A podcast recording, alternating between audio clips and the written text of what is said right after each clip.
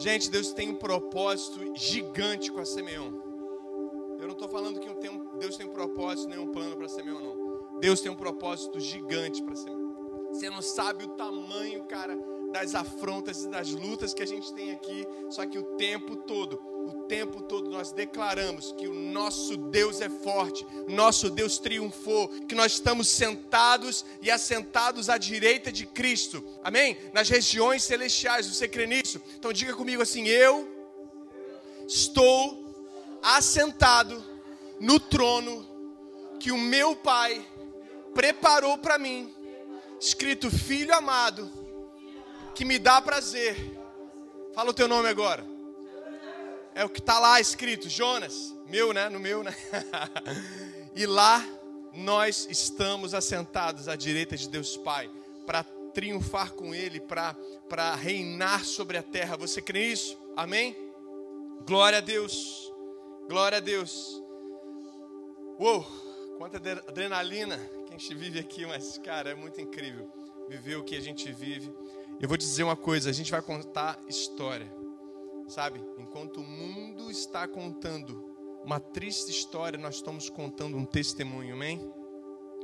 Glória a Deus, glória a Deus, sabe? E a gente vai em busca dessa virada, desse jogo. Nós vamos virar esse jogo, nós vamos para cima, sabe? de todas as circunstâncias, tudo que está acontecendo nesse mundo aí, Satanás não vai nos afrontar, Satanás não vai nos esmorecer, Satanás não vai nos parar, a não ser que seja possível matar Deus, mas Deus é imortal, amém? Sim ou não? Então, se ele não morre, o sonho dele dentro de nós, nossa capacidade não morre, amém? Eu tenho feito pela manhã cinco blocos de meia hora. Eu faço ali, na primeira meia hora eu tomo um pequeno café, depois eu faço leitura bíblica, leitura de alguns estudos, de alguns livros.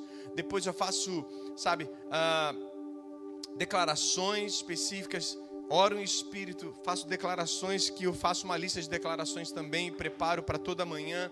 Depois faço exercício físico, aí sim eu tomo café com a minha família. Por que, que eu estou dizendo isso? Porque nesse tempo de busca profunda, de imersão, o Espírito Santo tem falado algumas coisas comigo. E ele me acordou na quarta-feira, quando fui acordado com a seguinte frase: Você tem, você tem um grande chamado para viver. E o que que você está esperando? E eu acordei imediatamente com aquela voz. Acordei imediatamente assustado com aquela voz e falei para o Espírito Santo: Tá, e eu não estou vivendo esse sonho? E ele falou assim: muitas escolhas daqui para frente serão necessárias para você viver tudo o que eu preparei para você. E aqui eu quero começar a te desafiar. Feche seus olhos aí e a gente vai ficar 30 segundos orando, falando assim: Deus Pai, o que, que você tem para mim, Senhor? Qual o teu sonho para minha vida? Será que eu estou vivendo ele 100%? Será que estou capitalizando nesse teu sonho, no teu propósito, no teu desenho para mim 100%? Será que eu estou fora? Será que eu estou muito longe? Será que eu estou muito atrasado, sabe, do meu, do meu ser espiritual, a, a quem eu deveria estar almejando a ser? Será que eu estou muito longe dele? Será que ele está com uma volta de vantagem em mim? Aonde eu estou? Diga para ele, aonde eu estou, Espírito Santo? E eu só sei que ele tem uma coisa para nós Sabe, nós vamos precisar fazermos escolhas. A gente tinha tudo hoje para entregar essa live e não fazer essa live. Eu falei assim, não, vamos embora que não deu certo. E a gente começou a orar, a gente começou a ir no, sabe, no profundo de Deus aqui, a gente começou a ir mais fundo. Eu falei, gente, vamos levantar, moçada, vamos orar, vamos orar. Começa a falar em línguas aí, vamos começar a declarar nosso posicionamento, nossa identidade, e ele vai ver, e ele vai ver quem realmente perdeu. Satanás viu mais uma vez quem derrotou ele. Satanás provou mais uma vez que ele está debaixo dos nossos pés.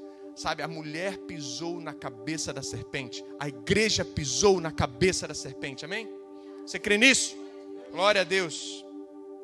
Então, eu falei para ele, Espírito Santo, o que, que vem pela frente então? Todos sabem que eu sou bivocacionado, todos sabem que eu amo falar das sete esferas, eu prego sete esferas, eu ensino sete esferas, eu fui chamado para levantar líderes para as sete esferas da sociedade, só que eu tenho uma história e eu quero compartilhar isso aqui com você. O Espírito Santo me acordou, eu falei, pai, então eu vou falar isso, eu vou abrir, eu vou abrir meu jogo, eu vou abrir o que está acontecendo na minha vida. E sabe, todos sabem que eu tenho isso. Eu, eu estimulo o que John Wesley, o avivalista do século XVIII na Inglaterra, que ganhou a Europa para Jesus e também 80, 90% dos Estados Unidos, ele dizia: olha, ganhe o máximo que você puder. Não há pecado nisso. Ganhe muito dinheiro. Ganhe o máximo que você puder. Mas só que economize o máximo que você puder. E doe o máximo que você puder. Eu estive lá até na, na, na, na, casa dele, onde ele morou também, onde ele pregava ali em cima do túmulo de seu pai. A igreja que ele construiu era toda de mármore. Carrara era, tinha, tinha, sabe, é, é, peças valiosíssimas e no meio de um, de um, de um lugar muito pobre, sabe? Ou seja, é, é, é, eu, eu, imagino o quanto ele era, sabe, devoto em doar, em doar, em doar, não acumulava nada para ele, mas as pessoas eram tão extravagantes, as pessoas eram tão, sabe, agressivas nas suas ofertas, porque entendiam o avivamento, sabe, que John Wesley, assim como os apóstolos falaram assim: olha, eu não sei mais o que fazer com isso tudo, sabe, como Moisés disse no deserto: para de ofertar. Eu não sei mais o que fazer com tanto recurso. Sabe, a gente precisa de uma igreja assim. A gente precisa se levantar dessa forma. A gente precisa entender para onde nós estamos indo. Ou a gente acompanha essa nuvem, Semeion, ou a gente vai ficar para trás, Semeion. Então levanta-te e resplandece, porque a glória do Senhor, sabe, foi chamada para nascer em Niterói. Será a capital do avivamento. Eu creio nisso. E eu não estou entregando minha vida à toa. Eu não estou entregando a minha vida à toa. Sabe? Há muito tempo Deus tem me chamado para um, para um tempo exclusivo dentro da igreja. Para um tempo exclusivo dentro da esfera da igreja. Eu tenho entendido isso. E eu me lembro que desde o início que Ele me chamou, do meu chamado, eu sempre tive oportunidade de exercer meu livre-arbítrio. Sempre tive oportunidade. Ele mostrava Nínive, ele me mostrava: olha, é para cá que você tem que ir. E eu sempre, naquela bifurcação, eu sempre escolhia Nínive ou Tarsas. Sempre, sempre. E a cada vez, cada vez que eu escolhia Nínive, cada sim que eu dava para ele me fez chegar aqui. Amém? Muitos sims foram fundamentais para ser quem eu sou hoje. Muitos sims foram fundamentais para eu desenhar aquilo que Deus já tinha desenhado de mim desde a fundação dos séculos. Muitos sims foram determinantes para eu conhecer você. Se você está conectado a gente aqui, se a gente está vivendo esse sonho de Deus aqui, foi porque eu dei muito sim e renunciei muita coisa. Mas, pastor, o que você quer dizer com isso? Cara, eu vou contar um pouquinho da minha história. Desde pequeno, eu entrava em centro cirúrgico aos 10 anos de idade para ver meu pai trabalhar como médico. Desde pequeno, qual era o meu sonho? Eu não pensava em outra coisa. Eu pensava em ser médico. E quando eu fiz de tudo, tudo, tudo, tudo, prestei vestibular, fiz todas as coisas para ser médico. E sabe, e o tempo passou, eu comecei a cursar fisioterapia. E olha só o que aconteceu quando eu estava já vocacionado, bivocacionado, chamado para o ministério. Eu estava fazendo seminário no meio da faculdade. Meu tempo de graduação demorava quase 10 anos para me formar. Eu estava no meio da faculdade, daquela, sabe, daquele deserto que a gente caminha, caminha, caminha, parece que não acaba nunca. Sabe o que aconteceu? Eu comecei a cuidar de um senhor que era secretário de saúde do estado do Rio de Janeiro, foi secretário. Ele virou assim: Olha, eu conheço a dona da faculdade tal. E eu gostaria muito que você estudasse medicina. Você tem vocação para isso, cara. Vai lá. Sai dessa faculdade que você está fazendo aí. Não sei nem o que você está fazendo, teologia, não sei nem o que é isso. Vai lá e se inscreve. Além disso, eu vou te dar uma bolsa. Você sabe quanto custa uma faculdade de medicina, né? Eu ganhei bolsa integral. Eu fui lá, eu cheguei lá, eu vi aquilo tudo. Parecia Jesus, né? Na cobiça dos olhos. Mas se você se render a mim, eu te darei isso tudo. Eu já estava na faculdade. Eu não tinha a menor ideia do que ia acontecer pela frente. Eu não tinha promessa nenhuma de homens, eu só tinha a promessa de Deus. Sabe o que aconteceu? Eu disse: Olha, muito obrigado, obrigado, eu honro a sua vida. Mas eu vou voltar a fazer o que eu estou fazendo. Ela falou: Você é louco? Você é o que, menino? Você é maluco? Eu falei: É. Eu prefiro ter a vida que eu tenho e os sonhos que Deus tem para minha vida. E aquela mulher começou a se emocionar, porque ela falou assim: Olha, eu entendo o que você está passando. Eu falei: Como assim, senhora entende? Eu sou crente também. E agora eu te dou razão. Vá em paz. No segundo momento, meu pai também militar, cresci na, na, naquele ambiente de exército, ele, enquanto ele estava lá no quartel despachando, coordenando todo um hospital militar da AMAN, Agulhas Negras, o maior hospital do exército no Brasil. Foi comandante lá. Eu estava onde? Nos jipes, brincando de guerra. Brincando de, sabe, entrando em tanques, entrando em canhões, entrando em jipes e brincando de Segunda Guerra Mundial. O que, que eu desejei para minha vida? Ser um militar. E eu fiz de tudo. Eu lembro que eu fiz de tudo. Eu fui até o prazo máximo da minha idade. Que foi agora, há pouco tempo. Poucos anos atrás. E, como de costume, eu sempre fazia inscrição. E, para minha surpresa, eu passei em oitavo lugar nesse concurso. Sabe o que aconteceu? Quando eu cheguei lá, o comandante falou: Jonas, vai ser assim, assim, assado. Seu trabalho vai ser esse, esse, esse. Você tem um currículo bom, você vai trabalhar no hospital bom. Você vai viver cara, uma vida estável, isso, isso, isso. Naquele ano, que era o meu último ano, sabe o que aconteceu? Veio uma publicação, não se sabe o que aconteceu, o exército não chamou ninguém da lista. É. O exército não chamou ninguém da lista. Sabe o que aconteceu? Eu perdi o turno, eu perdi ali a virada, venceu a minha idade e eu não entrei. Cara, quando você tem um chamado, você precisa dar passos práticos para isso. eu quero afirmar aqui que eu amo a minha profissão. Eu sou fisioterapeuta, como muitos sabem. Eu amo a minha especialização, eu amo a minha história profissional. Eu tenho 16 anos de carreira.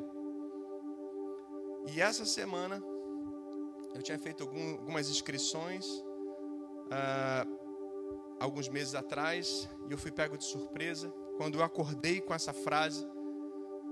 Quando acordei quando ele, ele dizendo para mim: Você tem um grande chamado para viver, o que, que você está esperando? Eu falei: Como assim? Eu não estou vivendo? Ele falou: Você vai precisar fazer mais escolhas. Naquela quarta-feira chega um e-mail para mim para me apresentar até quinta-feira. Eu tinha passado em quarto lugar num concurso da prefeitura. Eu não vou falar a prefeitura qual é, porque eu quero sigilo aqui por causa de uma pessoa. Eu entrei em contato é, para saber o que, que, era preciso. Cheguei a tentar, é, sabe, ver se, se encaixava aquilo na minha vida ou não. O salário era muito bom, o maior salário da história do fisioterapeuta hoje no Brasil. Por causa dessa crise, eles estão precisando muito de pessoas que operam ventilador mecânico no leito de hospital de um CTI. E eu fui chamado, tentei é, encaixar tudo, daria até para encaixar mas sabe o que ia acontecer? Muitas vezes eu não ia estar aqui.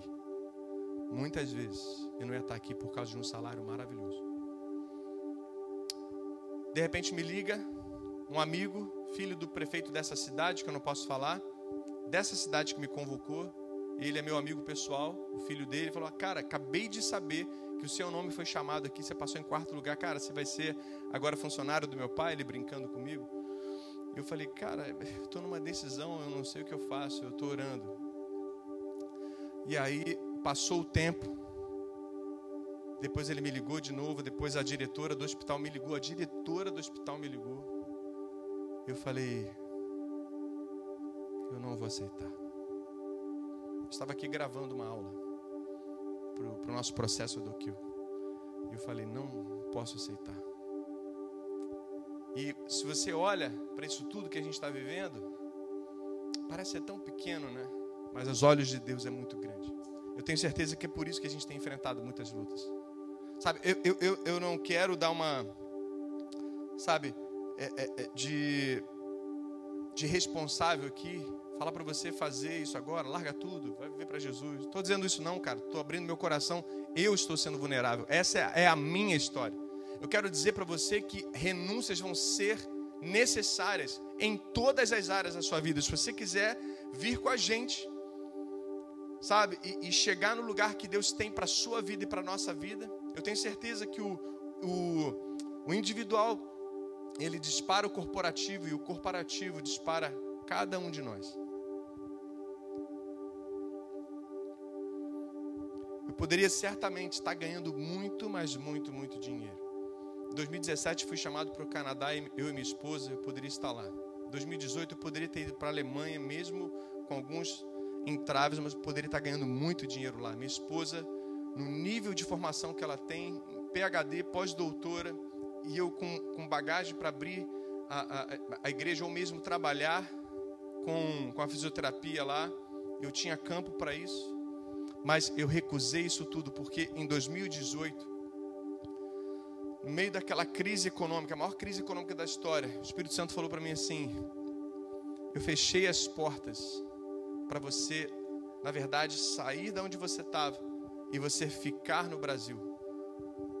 Eu decidi ficar no Brasil. Eu decidi mudar a minha terra. Eu decidi lutar pelo meu país. Eu decidi levantar uma nação de filhos e filhas. Eu não sei você. Eu não sei se você está entendendo o chamado da Semeion. Eu não sei se você está entendendo para onde a gente vai. Mas é para esse lugar que a gente vai. E eu quero te chamar. Eu quero te convidar para você estar com a gente. Quem já fez a entrevista aqui para membro da, da Semeon sabe o que eu estou falando. Tem duas perguntas lá. Agora você vai entender onde eu quero chegar. Primeiro, se você tivesse todo o tesouro do mundo, o que você faria para Jesus? A segunda pergunta, se você tivesse todo o tempo do mundo, o que você faria para Jesus?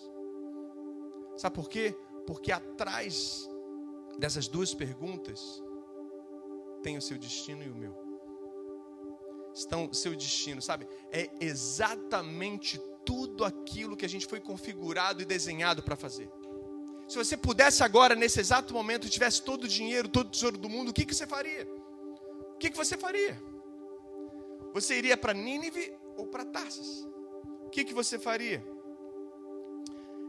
E eu quero desafiar você nesse ano, assim como desafiei algumas lideranças aqui também, a você ir para um cemitério, é isso mesmo, a você fazer uma visita técnica ao cemitério. Você chegar lá e olhar para aquilo tudo. Sabe por quê? O cemitério para mim é o lugar com os maiores potenciais da humanidade. Os maiores potenciais que a humanidade tem. Sabe, a, a, a, é, o que tem mais importante no, no, no cemitério é um hífen, é um tracinho entre uma data de nascimento e uma data de morte. É aquele hífen que faz toda a diferença. E o que, que você tem feito com o hífen da sua história? Sabe, lá dentro, sempre quando eu passo na frente de um cemitério, eu sempre pergunto, meu Deus, quanto potencial que tem aí dentro? Quantas pessoas que tem aí dentro? Sabe, escritores, poetas, pintores, cantores, pastores, profetas, apóstolos, evangelistas, mestres, tantos homens. E o que, que você tem feito com o hífen da sua vida? O que, que você tem feito? Às vezes Deus te chamou para negócios, cara, para você sair rompendo e trazer o reino de Deus para a esfera da economia você fazer e acontecer. Deus te deu ciência para isso, só que você está, sabe, covardemente atrás de uma mesa, covardemente servindo, sabe, é, é, é, e, e querendo aquela vida contínua, aquela vida reta, aquela vida sem emoção, aquela vida sem aventura. Cara, ouse, ouse. Se Deus falou realmente com você, ouse. Se Deus realmente falou com você, ouse, saia do seu lugar e rompa com isso. Se Deus falou para você, cara, fazer um canal no YouTube, se Deus falou com você, sabe, para você sentar nessa cadeira, sente. Se Deus falou com você para você fazer uma prova, sabe, para você estudar, sentar, estudar e passar num concurso, que não foi meu caso, aliás, que eu passei, mas não fui. Mas se Ele falou isso para você, vá, faça 100% aquilo que Ele desenhou para você. Se você precisar empreender, fazer qualquer coisa, você tem a mente de Cristo. Você tem a mente de Cristo. E eu sinto agora que Jesus está invadindo como uma onda a sua casa. Jesus está invadindo como uma onda. Com uma onda, sabe? Te dando uma mente criativa. Te dando agora, sabe, sabedoria, revelação para você trazer o céu na terra na sua área. E você romper. E você sair do seu lugar. E você sair, sabe, é, dessa vida, porque eu acredito que o homem não foi feito para nascer, crescer, sabe, se desenvolver, a, a, a, atingir uma estatura e morrer. Nós não fomos criados para isso. Olha para o Éden, mas sim para dominar, sim para encher, multiplicar, cuidar e cultivar de toda a terra. sermos reis nessa terra, sermos sacerdotes, viver, vivermos plenamente a revelação de filhos e filhas. Amém? Mas Ele nos empoderou com livre-arbítrio. Sabe, você tem o maior poder de todos e eu também. Não é, não é a palavra de conhecimento, não é a palavra de sabedoria, não é o dom de profecia, não é o dom de cura, não é o dom de língua, não é nada disso. Não é nada disso, é o livre arbítrio. Todo homem tem o maior poder de todos, o poder do hífen, o poder do livre, livre arbítrio. E o que, que você tem feito com isso? O que, que você tem feito com isso? A história do avivamento daqui para frente, escute isso a história do avivamento vai separar aqueles que realmente carregam a fórmula da urgência, o senso de urgência, e aqueles que não carregam, aqueles que vão ficar na subhistória. E Deus nos chamou para escrever a história dele nesse mundo. Você crê nisso? Deus nos chamou como Simeão para escrever a história dele nesse mundo. Mas, pastor, o que é a fórmula de urgência? Eu quero te ensinar aqui rapidamente, antes de eu entrar no texto. Fórmula de urgência é oposição externa. Eu não tive oposição externa, tive muitas. Muitas. Mas chamado divino, você tem e eu tenho, amém? Uma santa vocação a cumprir. E o tempo limitado. O seu tempo ilimitado, isso nunca vai chegar, cara. Isso nunca vai chegar. Eu tenho certeza que na quarentena você está se ocupando também. E se você não está se ocupando, isso vai acabar. Isso vai acabar, então você tem na fórmula da urgência, a oposição externa, o seu chamado divino e o seu tempo limitado. E você faz essa equação e isso é você. E o que, que você tem feito? Sabe, eu vejo a humanidade agora e principalmente os chamados para a santa vocação numa bifurcação. Eu vejo uma bifurcação. De um lado uma placa, do outro lado outra placa, indicando dois caminhos. Uma placa indicando fuga e outra placa indicando obediência uma placa indicando medo e outra placa indicando coragem. Uma placa indicando apatia, mentira e morte, e outra placa indicando caminho, verdade e vida. Eu quero perguntar para você, qual que você vai escolher? Qual é o seu caminho? Qual é a sua direção? Nós escolhemos aqui. Eu quero você com a gente. Eu quero você com a gente. Isso me faz lembrar da história de Jonas. Abra aí Jonas capítulo 1, versículo 3. Esperar você chegar lá. Jonas capítulo 1, versículo 3. Mas Jonas fugiu da presença do Senhor, dirigindo-se para Tarsis. Desceu à cidade de Jope, onde encontrou um navio que se destinava àquele porto, o porto de Tarso, né? do porto de Jope para o porto de Tarso. Depois de pagar a passagem, diga comigo, pagar a passagem, mais alto, pagar a passagem, embarcou para Tarso, para fugir do Senhor, diga fugir. Agora pula comigo para o versículo 9. Eu sou hebreu, disse Jonas aquelas pessoas do navio onde ele estava. Ele já está dentro do navio. Eu sou hebreu, respondeu Jonas, e adoro o Senhor, o Deus do céu, que fez o mar e a terra. Deus tinha chamado Jonas, e eu não tenho dúvida disso. Ele era da tribo de Zebulon, uma tribo de guerreiros, uma tribo de militares, uma tribo de homens extremamente preparados para conquistas e tem uma história de conquistas, de guerras essa tribo. E ele nasceu com esse DNA, mas Deus parou tudo e falou assim: não, o seu desenho não é esse, o seu desenho é de um profeta. E Jonas travou. Ele já tinha profetizado algumas coisas em Segunda Reis sobre o rei Jeroboão II, né? um rei ali do antigo Israel, da onde ele era, sabe? Ele já tinha profetizado sobre guerras e Israel ganhou aquela guerra. E sabe, mas Deus parou tudo e falou assim: Jonas, você vai ser um profeta. Você não vai viver esse DNA, eu estou quebrando isso agora. Você vai ver outra coisa.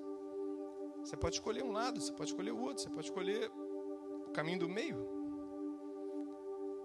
Está nas suas mãos, o livre-arbítrio é seu. Mas eu tenho um desenho onde eu quero capitalizar, onde eu quero potencializar você, onde eu quero fazer você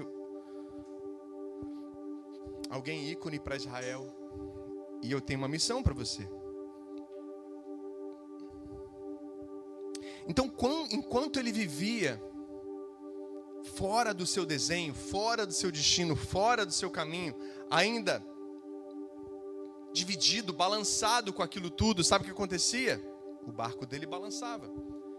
Diz o texto que o barco quase afundou, uma tempestade veio sobre eles e ele quase afundou. Enquanto ele estava então naquela instabilidade, tudo estava mal. E eu paro e penso aqui, você fala assim: "Poxa, mas eu estou fazendo tudo certo. Mas estou fazendo tudo correto. Eu sei da bondade de Deus, eu sei que é bom, mas por que está tudo tão estável? Por que está tudo, sabe, é, é, parece que está balançando. Ei, ei, olha para o seu propósito, olha para o seu tempo, tesouro e talento.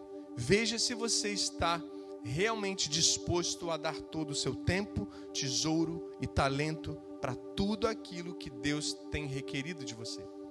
É aí que está o seu caminho, é aí que está o seu propósito. Quero falar um pouco da história aqui. Ele foi chamado para pregar em Nínive. Nínive era uma cidade onde haviam inimigos dos judeus, ele não gostava daquele povo, que era um povo sem piedade, um povo violento. Ele não queria ir de jeito nenhum. Ele pessoalmente não gostava daqueles homens, ele, ele queria que a ira de Deus viesse destruir os ninivitas. Por isso ele escolhe a direção contrária, desobedecer a Deus para ver eles morrerem. Então ele entrou no barco, começou a tempestade, ele foi lançado no mar e imediatamente, quando ele foi para o mar, a tempestade melhorou. A tempestade melhorou. Ele ficou dentro de uma baleia, ele ficou dentro de um grande peixe. Três dias. Ah, pastor, mas isso é história. É, na, na Finlândia diz que um mergulhador foi encontrado dentro de uma baleia. Será que não é verdade? E ele se arrependeu. E ele se arrependeu ali dentro daquela baleia. E ele se arrepende ali. Eu fico imaginando ele naquela, naquela escuridão, naquilo tudo molhado, talvez cheirando a, a peixes mortos ali dentro, um pouco de lixo, talvez, sei lá. Ele meio que não conseguindo se mover. A baleia também três dias bem incomodada, porque um homem deve fazer bastante diferença dentro de uma baleia, né? Ainda mais vivo. Eu fico imaginando, imaginando ele orando como ele orou. Depois você acompanha aí a oração dele. E ele ali falando assim: O que, que eu fiz? Por que, que eu cheguei a esse ponto? Por que, que eu precisei chegar nesse limite? Sabe o que, que eu quero? É, é falar para você: não, você não precisa chegar e usar, sabe, a misericórdia de Deus, a, a graça de Deus a, a, a bondade de Deus. Sabe, eu falo para o Samuel lá em casa: olha, a obediência tardia, ela é desobediência, Samuel. Você precisa obedecer, cara. Você precisa ser um cara assim, ó. E nós precisamos obedecer radicalmente ao Senhor. Porque não é porque Deus vai lá e vai fazer uma coisa ruim para a gente. Não, a gente fica sem a cobertura dele. É a mesma coisa que parar no estacionamento e não pagar o, o rapaz lá da, do ticket. Você está parado no estacionamento, sim ou não? É teu direito. Mas você não está com ticket, então você pode ser multado, você está descoberto. Você pode levar uma multa, você pode ter o carro apreendido. Mas não é porque o sistema é mau, é você que não está obedecendo rapidamente ali o pagamento de alguns reais ali. Faz sentido? Então, ele ficou dentro da baleia, ele se arrependeu e a baleia deixou ele. Não vou usar esse termo, né? É, tá, vou usar. Vomitar. E colocou ele ali em Nínive, na praia de Nínive. É. E ele pregou ali para o povo inteiro de Nínive. E até para o rei ele pregou.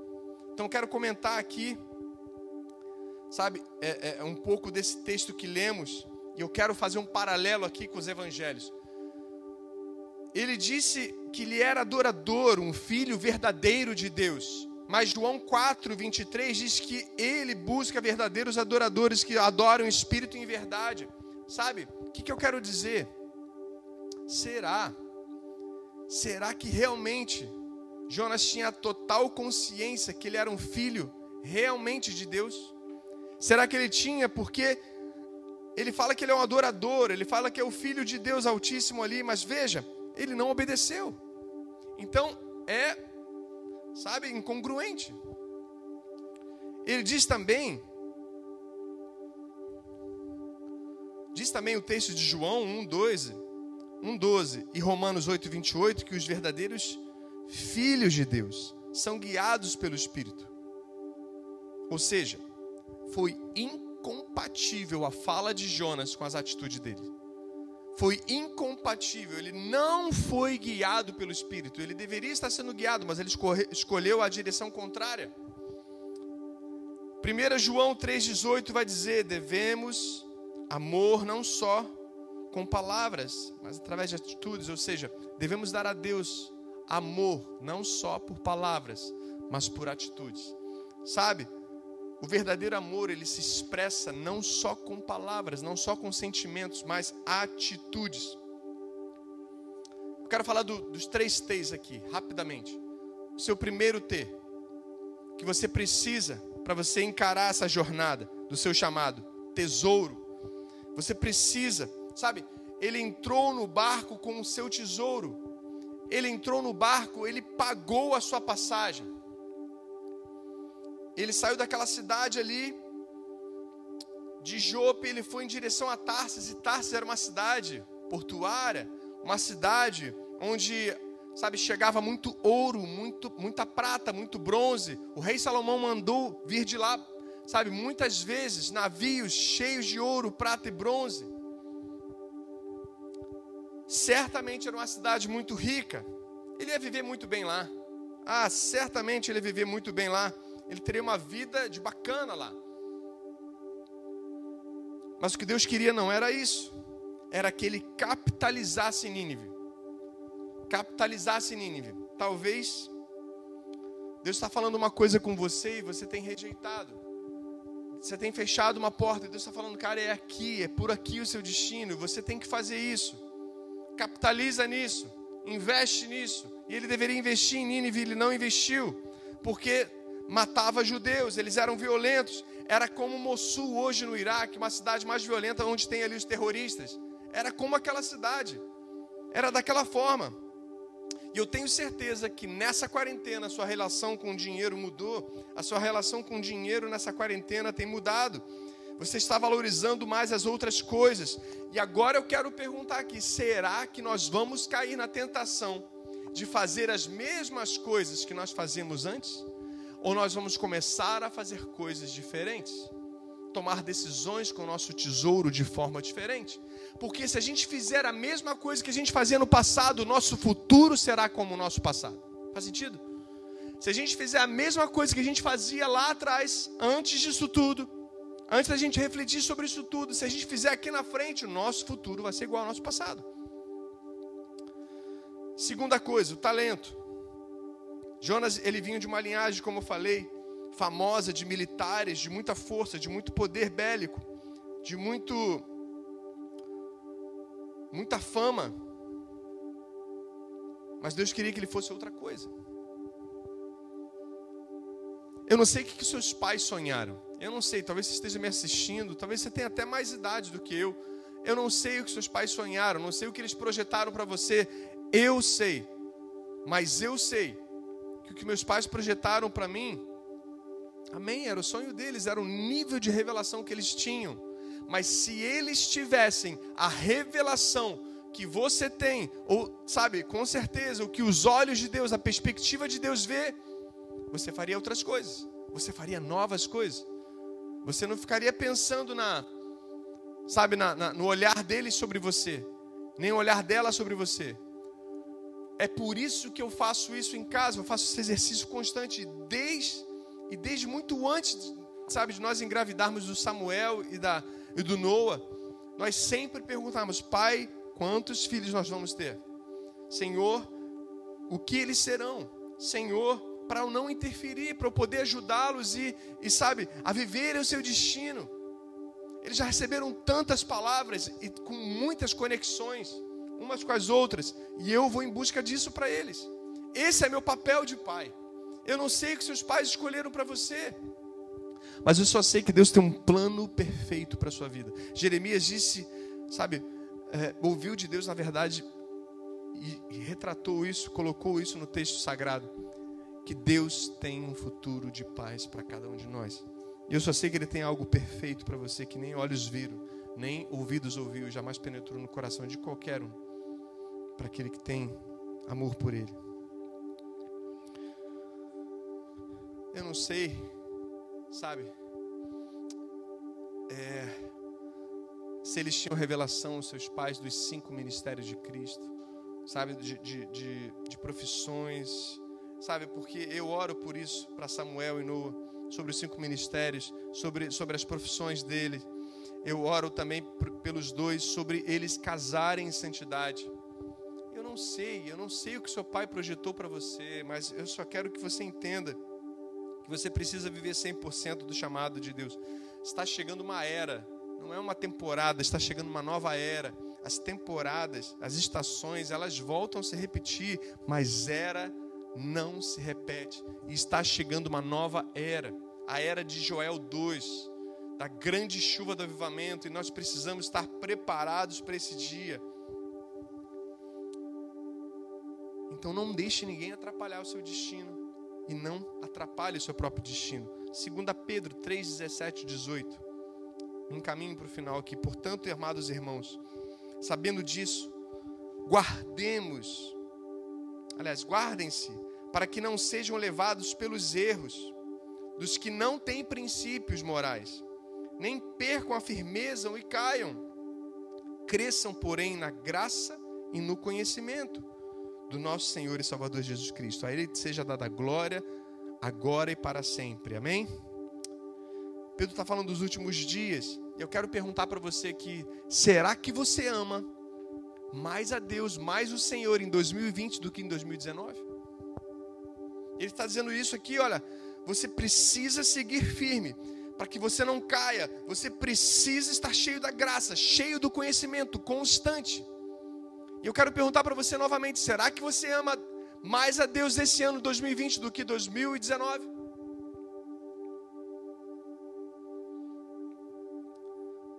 Talentos também são relacionamentos, também são influências. Eu já falei aqui que uma cosmovisão é formada até os 6, 7 anos de idade.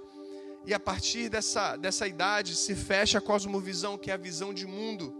Ou seja, fica muito mais difícil uma pessoa se converter. O que, que eu quero dizer com isso? Eu quero louvar a Deus e honrar a nossa geração 3.2, os professores e todo mundo que participa e investe nisso, que tem investido e capitalizado nisso no talento dessas crianças e preparar essas crianças para os cinco ministérios e para as sete esferas. Uau, nós temos isso aqui. Glória a Deus por isso. Só que a cada momento que se torna, sabe, é, é, adulto, né, a pessoa vai crescendo. Imagina com 40, 50 anos. Diz, diz estatísticas que acima de, de 45 anos, 50 anos, somente 8% das pessoas se convertem. 8% das pessoas se convertem, ou seja, é um verdadeiro milagre uma pessoa se converter depois dessa idade. É um verdadeiro milagre, está tão estruturado, a, a, sabe, a, aquelas características, aquela decisão, aquela visão de mundo, aquela cosmovisão. Por que, que eu estou dizendo isso? Nós precisamos sentar nas cadeiras desse mundo, e eu vou precisar de um time, de um time de líderes, de 100 homens e 120 mulheres aí apaixonadas para mudar essa terra, para mudar, a começar pelas nossas casas, a mudar, sabe, as nossas famílias e Niterói, que é a cidade que Ele nos deu. Deus deu a Nínive para Jonas, mas Deus nos deu Niterói para cada um de nós, amém? Essa é a nossa Nínive. Terceira coisa é o tempo. Já parou para pensar que Jonas ficou três dias dentro daquela baleia? Três dias e três noites mas apenas com um único dia, apenas uma caminhada de ponta a ponta em Nínive, ele ganhou os 120 homens que havia naquela cidade. Até o rei se converteu. Sabe, quando você está na direção certa, quando você está no centro da vontade de Deus, você não empurra, você é empurrado. Sabe, Deus potencializa tudo que você coloca a mão, todas as suas decisões. Olha para como nós estamos em dois anos, irmãos. Como a gente cresceu em caráter, em dons, em talentos, em, sabe, em tempo, tesouro e talento. Olha como nós estamos crescendo. Eu quero chamar você para você vir comigo. Eu quero encerrar hoje aqui, sabe? A quinta parte dessa, dessa série Tudo ou Nada. Mas te desafiando, cara, vem comigo, vem com a gente. Sai do seu lugar, vem entregar seu tempo, seu tesouro e seu talento. Vem construir a história e escrever a história de Deus nessa terra. E quando ele avisa para o rei sobre a quarentena que Nínive viveria, o rei começa a ficar cheio de temor, sabe? O que a gente precisa não é de medo, mas é de temor. A gente não precisa de medo. A gente precisa desfazer as parcerias com medo. Eu tenho falado isso ó, mais de três meses, desde que a gente entrou nessa quarentena. Mas a gente precisa de temor. Como eu vou sair? Como eu vou sair? Eu quero fazer coisas novas para essa nova era, corresponder a essa nova era.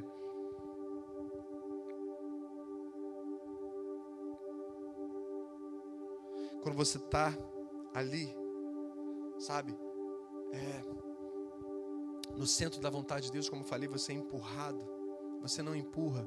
Sabe quando você chega no lugar e você você está no centro da vontade de Deus, você está ali naquele emprego, você está ali naquela faculdade, você está ali, sabe, é, é, abrindo aquele negócio, você está ali, você está ali, naquele lugar onde Deus realmente colocou. Sabe o que acontece? Todas as pessoas começam a prosperar do seu lado. Quando você vê o cara aqui é é, é, é, a mulher dele passa no concurso, o, o, filho dele passa na faculdade, sabe? O, o, cara que ganha um aumento de salário, o cara que recebe um presente do nada, sabe? Um equipamento, sei lá das quantas, o cara que recebe uma bolsa, a filha dele aqui recebe sei lá o quê, e, e as pessoas vão crescendo. E quando você vê na segunda-feira um, um, amigo seu de trabalho aí, de faculdade, de escola, ele fala assim: Olha, eu recebi um livramento, você não tem ideia, eu não sei. Rapaz, é, é, é, fala mais aquelas coisas que você fala para mim sobre Deus, porque só, aquilo só pode ser Deus. Eu recebi um livramento, quase que eu morri, o carro capotou, isso, aquilo, aquilo outro. Todas as pessoas ficaram ilesas, a gente não teve um arranhão. A gente saiu dali, em vez de ir pro, pro pronto-socorro, a gente foi direto para casa. O carro acabou, mas o seguro vai pagar. Sabe? Coisas assim vão acontecendo quando você está no centro da vontade de Deus, você é a resposta, você é a bênção, você é o Jonas, você é o profeta. Quando você está no centro da vontade de Deus, onde você pisa, é terreno do Senhor. Quando você toca, é, é, é, é herança do Senhor.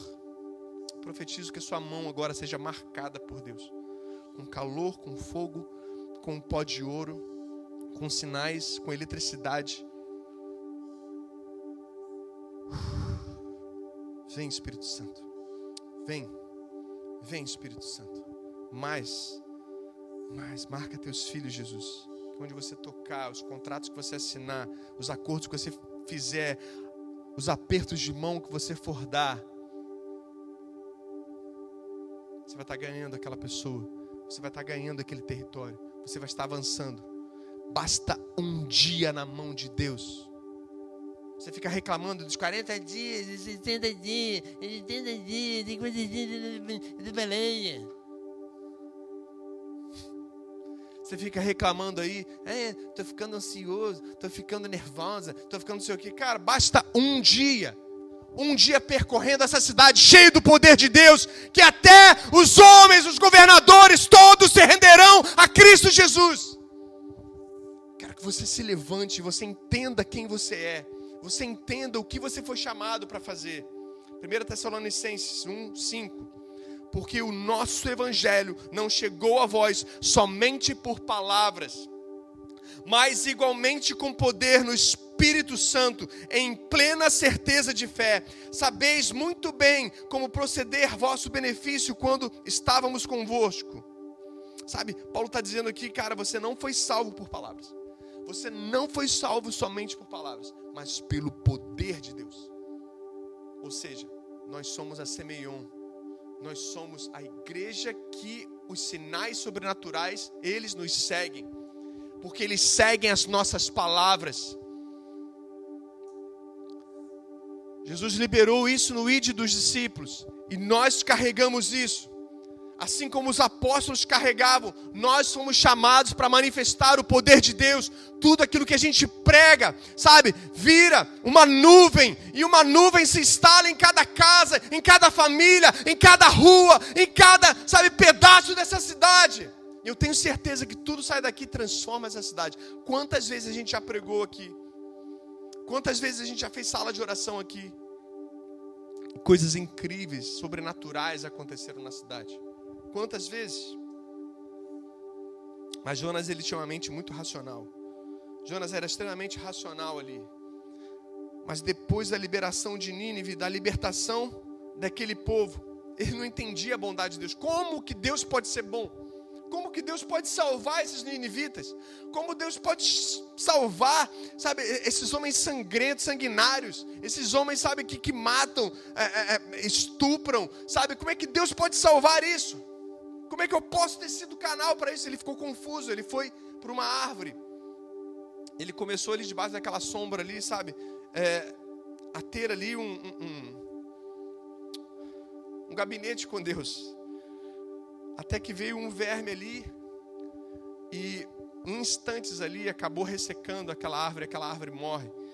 E ele estava com calor, ele estava inquieto naquele deserto. E ele falou assim: Poxa, até a sombra você me tira. E aí vem a voz de Deus e fala para ele assim: Jonas, assim como esse verme, Nínive vivia em pecado. E essa árvore era como os ninivitas. Ou seja, se você está triste com aquilo que te dava sombra, com aquilo que te dava alegria, morreu, aquelas pessoas não viviam o seu destino completo.